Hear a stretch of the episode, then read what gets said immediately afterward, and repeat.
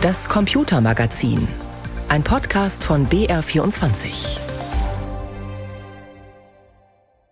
Die Digitalisierung nimmt Fahrt auf. Zumindest kann man den Eindruck gewinnen, nachdem in dieser Woche gleich zwei Bundesminister ihre Projekte vorgestellt haben.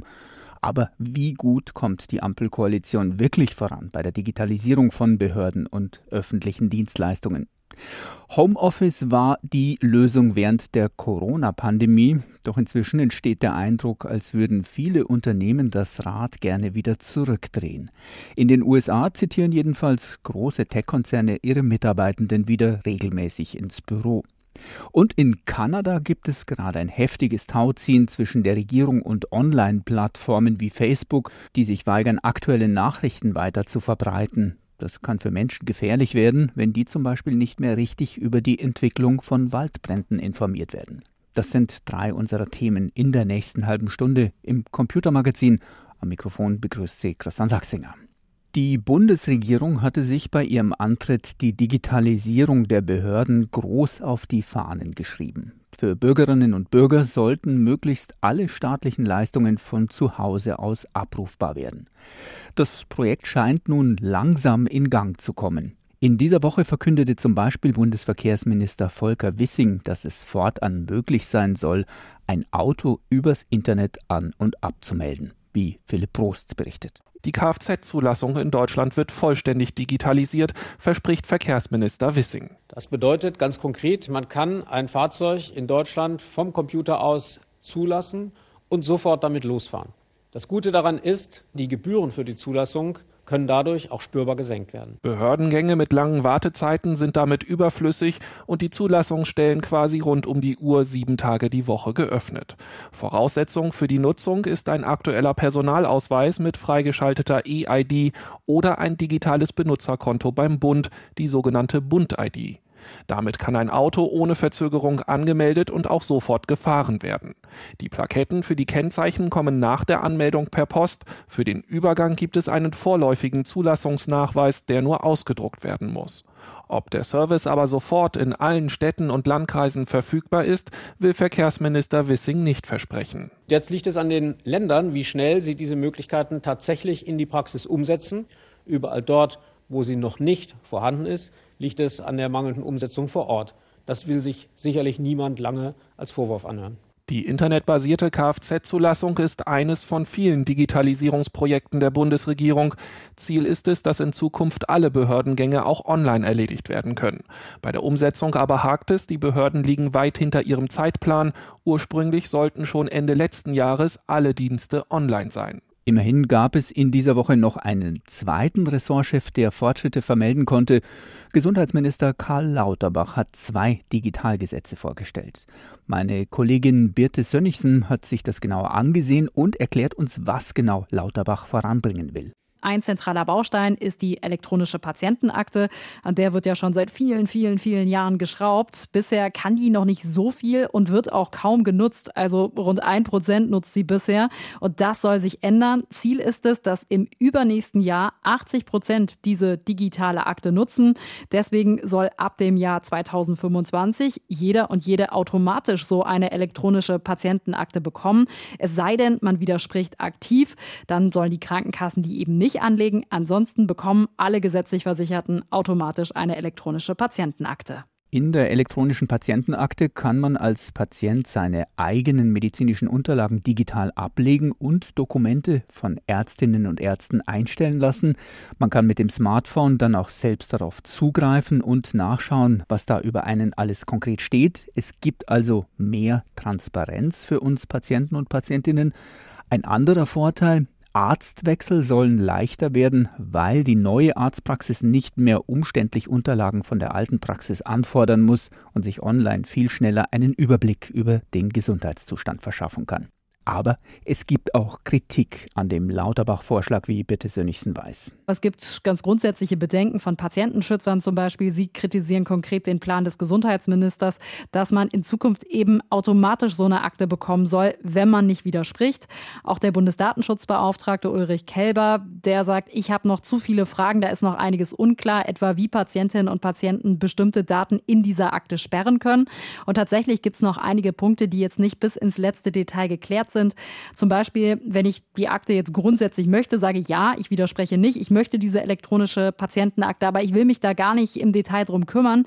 Dann bleibt die Frage, welcher Arzt darf was sehen? Kann dann zum Beispiel der Zahnarzt Daten aus einer psychotherapeutischen Behandlung sehen? Also da gibt es noch ein paar Fragen zu klären. Die elektronische Patientenakte war also das eine, was Lauterbach diese Woche vorgestellt hat. Im zweiten Gesetz soll es um den Austausch von Gesundheitsdaten gehen und das hat einen ganz konkreten Hintergrund. Der Gesundheitsminister befürchtet, dass immer mehr forschende Unternehmen abwandern könnten, weil sie sagen, die Bedingungen für Forschung, die sind in Deutschland einfach nicht gut. Deswegen will er ein weiteres Gesetz auf den Weg bringen. Das soll dafür sorgen, dass die Wissenschaft und auch Unternehmen Gesundheitsdaten besser für ihre Forschung nutzen können. Dafür sollen sie auf Datenbanken zurückgreifen können, die es schon gibt, äh, zum Beispiel das Krebsregister oder Daten der Krankenkassen oder der Krankenhäuser. Und in Zukunft könnten da auch Daten aus der elektronischen Patientenakte einfließen, pseudonymisiert, wenn die Patientinnen und Patienten nicht aktiv widersprechen. Ansonsten könnten die Daten eben für Forschungszwecke genutzt werden. Allerdings passiert das jetzt nicht automatisch für alle Unternehmen oder alle Forschungseinrichtungen. Die bekommen die Daten nicht einfach so, sondern die müssen erstmal einen Antrag stellen und der muss dann auch genehmigt werden. Sagt meine Kollegin Birte Sönnigsen, die sich die beiden Digitalgesetze angeschaut hat, die Bundesgesundheitsminister Karl Lauterbach präsentiert hat. Das Projekt Digitale Behörden kommt also offenbar voran. Kritiker sind aber ziemlich unzufrieden, was die Geschwindigkeit angeht. Ihnen gehen die Veränderungen viel zu langsam. Tatsächlich schiebt die Ampelkoalition in Berlin eine ziemlich lange To-Do-Liste vor sich her, wie sich Uli Haug hat erklären lassen. Die Bundesregierung hat sich viel vorgenommen. Insgesamt 334 Digitalisierungsprojekte hat der Branchenverband Bitkom gezählt. Doch davon sind gerade einmal 11 Prozent abgearbeitet, obwohl die Ampel bald Halbzeit hat.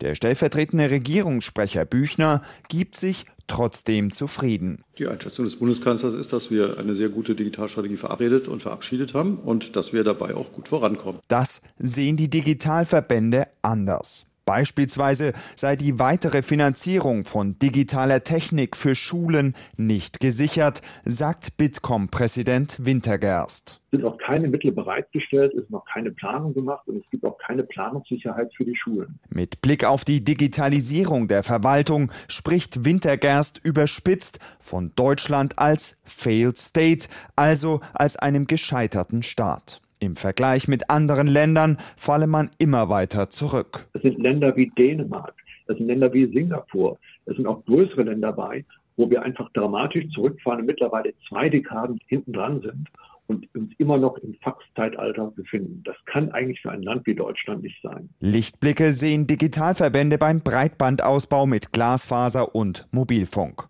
Und auch die Digitalisierung im Gesundheitswesen nimmt nach zehn Jahren Anlaufzeit mit der digitalen Patientenakte endlich Fahrt auf. Insgesamt sehen die Verbände bei der Digitalisierung in allen Bereichen kein Strategie, sondern ein Umsetzungsproblem der Bundesregierung.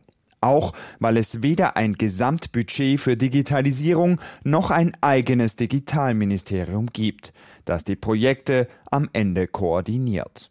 Die Digitalisierung in Deutschland kommt langsam in Gang, aber es bleibt noch viel zu tun und der IT-Branchenverband Bitkom etwa ist mit den Ergebnissen noch lange nicht zufrieden. Sie hören das Computermagazin mit Christian Sachsinger am Mikrofon. Jordanien gilt eigentlich als Ort der Stabilität im Nahen Osten. Doch ein neues Gesetz gegen Kriminalität im Internet sorgt derzeit für Unruhe, vor allem bei jungen Jordanierinnen und Jordaniern. Demnach kann ein einfacher Post in sozialen Netzwerken unter Umständen schon zu einer mehrjährigen Haftstrafe führen. Menschenrechtsorganisationen kritisieren das Gesetz scharf, weil es angeblich die Meinungsfreiheit begrenzt. Auch Pressevertreter des Landes sind besorgt. Mit ihren Veröffentlichungen in Online-Zeitungen oder sozialen Medien stehen Journalistinnen und Journalisten künftig immer mit einem Bein im Gefängnis. Anna Osius berichtet für uns aus Amman. Nabil lehnt am Tresen eines Coffeeshops in Jordaniens Hauptstadt Amman und geht durch die letzten Posts auf seinem Handy. In sozialen Netzwerken wie Instagram und TikTok hat der junge Jordanier Videos von sich veröffentlicht. Und das sehr erfolgreich. Nabil gilt als sogenannter Influencer. Seine Posts bekommen bis zu 200.000 Likes. Rund 20.000 Menschen folgen dem attraktiven 30-Jährigen mit den langen schwarzen Locken und den großen dunklen Augen. Aber Nabil macht sich Sorgen. Ein neues Cybergesetz beunruhigt Jordaniens Internetaktivisten. Ich bin gegen diese Entscheidung. Es ist meine Seite. Ich kann posten, was ich will. Aber genau das scheint nicht mehr möglich zu sein. Kritische Aussagen, ein einzelner Kommentar in sozialen Netzwerken kann nun weitreichende Konsequenzen haben. Es drohen hohe Geld- und Haftstrafen. Auch Nabils Freunde sind nervös, denn man kann sogar angeklagt werden, wenn jemand anderes auf der eigenen Seite einen Kommentar hinterlässt. Das macht keinen Sinn, sagt Ali. Wenn jemand einen Kommentar bekommt auf der Instagram-Seite, dann kann er dafür ins Gefängnis kommen. Und das, obwohl er es gar nicht selbst geschrieben hat. Man wird verurteilt, obwohl man nichts gemacht hat. Befürworter der Gesetzesreform argumentieren, dass es wichtig sei, Online-Attacken und Cybererpressungen in Jordanien abzuwehren. Der renommierte Medienanwalt Khalid Raifat beobachtet das Gesetz in Jordanien genau. Man brauche ohne Frage Regelungen, die vor Missbrauch in sozialen Netzwerken schützen, sagt er. Jedoch zu den Gründen, für die Bürger oder Journalisten inhaftiert werden können, gehört das Lästern über Personen, natürliche oder juristische Personen wie Ministerien und staatliche Einrichtungen. Dieses Gesetz enthält auch Begriffe wie Rufmord, Fake News oder die Verbreitung von Gerüchten. Die Strafe ist ein Freiheitsentzug für einen Zeitraum von mehr als fünf Jahren. Und Aktivisten aus autokratisch regierten Nachbarländern wissen genau, was Fake News sind oder die Verbreitung von Falschnachrichten, liegt am Ende im Ermessensspielraum des Richters. Jordanien, das arabische Land, gilt als Stabilitätsfaktor im Nahen Osten. Das Könighaus ist eng mit den USA verbündet. Das Land lockt internationale Touristen an. Doch der schöne Schein trügt offenbar. Nidal Mansour vom Center for Protecting Journalists. Wir sind traurig über das Gesetz, denn Jordanien war bislang für ein gewisses Maß an Demokratie bekannt. Dieses Gesetz wird Journalistinnen und Journalisten und alle Nutzer einschüchtern. Die Regierung will keine Presse- und Meinungsfreiheit, die in der Lage ist, sie zu verfolgen, zu überwachen, zu hinterfragen und zur Rechenschaft zu ziehen. Die US-Regierung äußerte sich bereits besorgt über das neue Gesetz. Human Rights Watch und andere Menschenrechtsorganisationen Organisationen bezeichneten die Reform als drakonisch. Die Restriktionen in Jordanien nehmen zu. Selbst die TikTok-App ist seit einigen Monaten geblockt. Die Restriktionen für den digitalen Raum sind wie ein Virus, der sich in der arabischen Welt schnell ausbreitet. Wir wehren uns weiter. Sicherlich können wir Journalisten und Nutzer rechtlich belangt werden, aber die Freiheit verdient es, dass wir uns für sie aufopfern, weil wir ohne sie nicht leben können. Meinungsfreiheit ist ein Menschenrecht, auf das man nicht verzichten kann. Auch Influencer Nabil will sich von dem neuen Gesetz nicht einschüchtern lassen. Während sich einige seiner Freunde bereits nicht mehr trauen, über Politik zu reden und ihre Accounts in sozialen Netzwerken gelöscht haben, kommt das für den 30-Jährigen nicht in Frage. No, no, no, oh nein, ich werde meine Accounts nicht löschen. Niemand kann mich daran hindern zu posten, was ich will und wann ich will. Ich bin frei. Sagt es und bittet dann doch, dass wir ihn nicht mit vollem Namen nennen. Im Gefängnis landen will er schließlich auch nicht. Der jordanische Staat zieht die Zügel straff hinsichtlich Meinungsäußerungen im Internet und das neue Gesetz zeigt offenbar bereits Wirkung. Ortswechsel. Homeoffice für immer, das haben einige Firmen zwischendurch mal im Silicon Valley in den USA ausgerufen. Das galt als sehr fortschrittlich. Viele große Unternehmen rudern inzwischen aber mehr und mehr zurück, wollen wieder Präsenz im Office sehen. Selbst das Weiße Haus hat US-Beamte dazu aufgerufen, wieder häufiger ins Büro zu kommen. Mitarbeitende finden das weniger gut. War's das also jetzt mit dem Homeoffice? Nicht ganz, erklärt Nils Damz aus San Francisco. Ausgerechnet Zoom, die Firma, die Software für Videocalls verkauft, holt ihre Leute zurück ins Büro. Zumindest für zwei Tage die Woche. Und ist damit nicht alleine. Auch andere große Unternehmen wollen mehr Präsenz in den Büros. Amazon möchte, dass Mitarbeitende mindestens drei Tage pro Woche im Büro arbeiten. Disney macht vier Tage Präsenz zur Pflicht. Google schreibt drei Office-Tage vor. Wer sich nicht dran hält, könnte eine schlechtere Leistungsbeurteilung bekommen. Um das zu messen, könnte auch kontrolliert werden, ob der Hausausweis benutzt wird, um in die Firmengebäude zu kommen oder nicht. Arbeit aus dem Homeoffice sei nur noch die Ausnahme. Das hat ein Google-Sprecher der New York Times gesagt. Salesforce. Die große Tech-Firma aus San Francisco verfolgt eine andere Taktik, um Menschen wieder zurück ins Büro zu bekommen. 10 Dollar spendet Salesforce pro Tag und Mitarbeiter, wenn in der Firma gearbeitet wird. Allerdings nur maximal 10 Tage lang. Das Argument für mehr Arbeit im Büro sei The serendipity factor is real. der Serendipity-Faktor, sagt Fachjournalistin Joanne Lipman, also die zufallshafte Begegnung, Gespräche, Ideen, die nicht entstehen würden, wenn man sich nicht persönlich treffen würde. Brainstorming über Videokonferenzen funktioniert nicht so gut wie bei persönlichen Meetings. Dazu gibt es Studien sagt Lipman bei CNBC. Aber diese Regeln stünden oft im Konflikt zu dem, was die Mitarbeiter wollen. Weil die diese Verpflichtungen als willkürlich empfinden und sich fragen, warum. Arbeitgeber könnten als Antwort eine neue Studie der Stanford-Universität zitieren. Wer komplett zu Hause arbeitet, sei laut Studie 10 Prozent weniger produktiv. Es sei schwieriger zu kommunizieren, Mitarbeitende würden auch weniger Feedback bekommen. Wer lieber zu Hause, wer lieber im Büro arbeitet, das hänge auch vom Alter ab, sagt Karen Kimbrough. Sie ist Chefökonomin und Datenwissenschaftlerin beim Business-Netzwerk LinkedIn. Jüngere bevorzugen es, in der Firma zu arbeiten. Sie wollen die Connections, das Coaching und nicht mit den Eltern zu Hause rumhängen. Die älteren Millennials oder die Jüngeren der Generation X, die Kinder zu Hause haben, die wollen auch mehr zu Hause bleiben. Was die LinkedIn-Daten auch zeigen, so Kimbrough, besonders Frauen, schwarze Frauen und Latino-Frauen bewerben sich häufiger, wenn das Arbeiten von zu Hause möglich ist. Firmen wollen mehr Präsenz, viele Mitarbeiter mehr Flexibilität. Die Lösung, sagt Niklas Blum, Wirtschaftswissenschaftler von der Stanford-Universität. Ich habe mit rund 1000 Managern gesprochen. Hybrides Arbeiten wird bleiben und ist die Zukunft. Fünf Tage zu Hause arbeiten, das wird nicht funktionieren. Immer im Büro arbeiten, das wollen die Mitarbeiter nicht. Die Zukunft ist also hybrid. 58 Prozent aller Arbeitnehmer in den USA wird diese Diskussion aber vermutlich gar nicht oder nur sehr wenig interessieren. 58 Prozent aller Arbeitnehmer in den USA können nämlich nicht zu Hause arbeiten. Sie arbeiten auf Baustellen, in Werkstätten, in Cafés oder als Security in den Hochhäusern, in denen über neue Homeoffice-Regeln entschieden wird. Wie viel darf man zu Hause arbeiten und was bleibt übrig vom Homeoffice, das während der Corona-Pandemie eingeführt worden war? In den USA wird im Moment genau darum gerungen.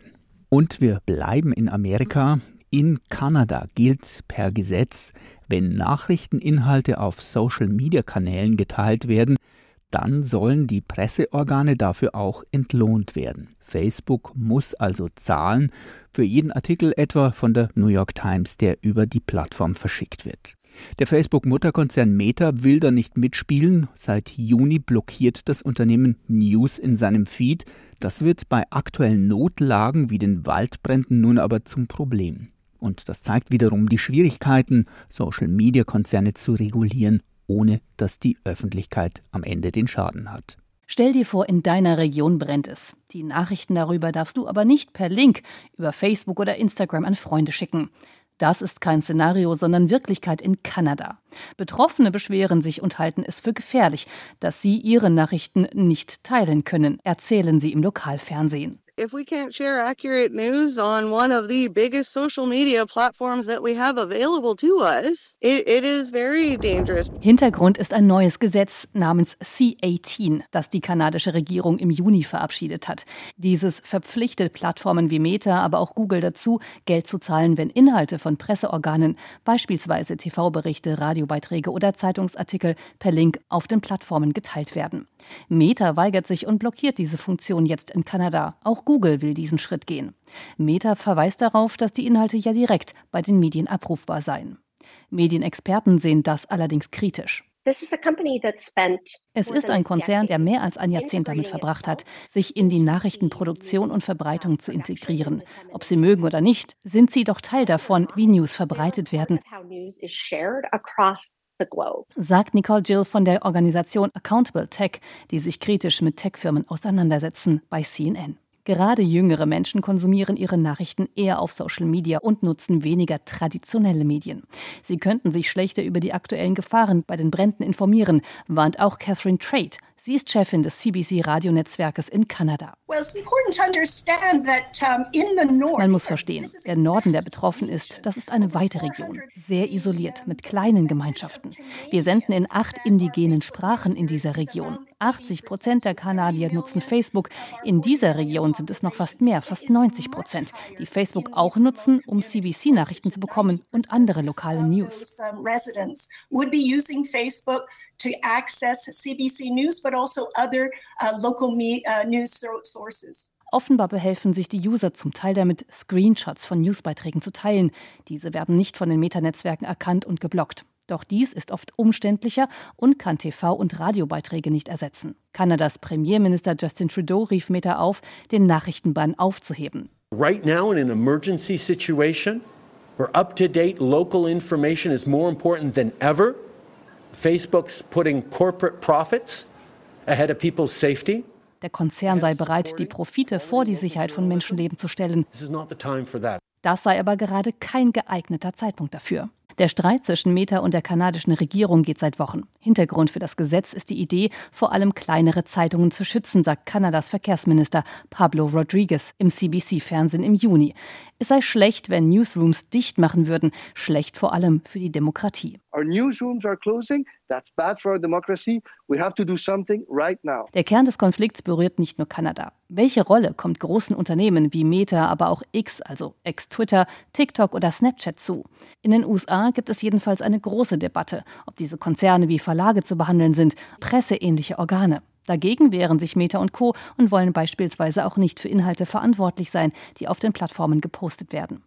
Der Streit um die Nachrichten ist zum Kräftemessen zwischen den Tech-Riesen und der Politik geworden, meint Greg Taylor, Medienprofessor an der Universität in Calgary.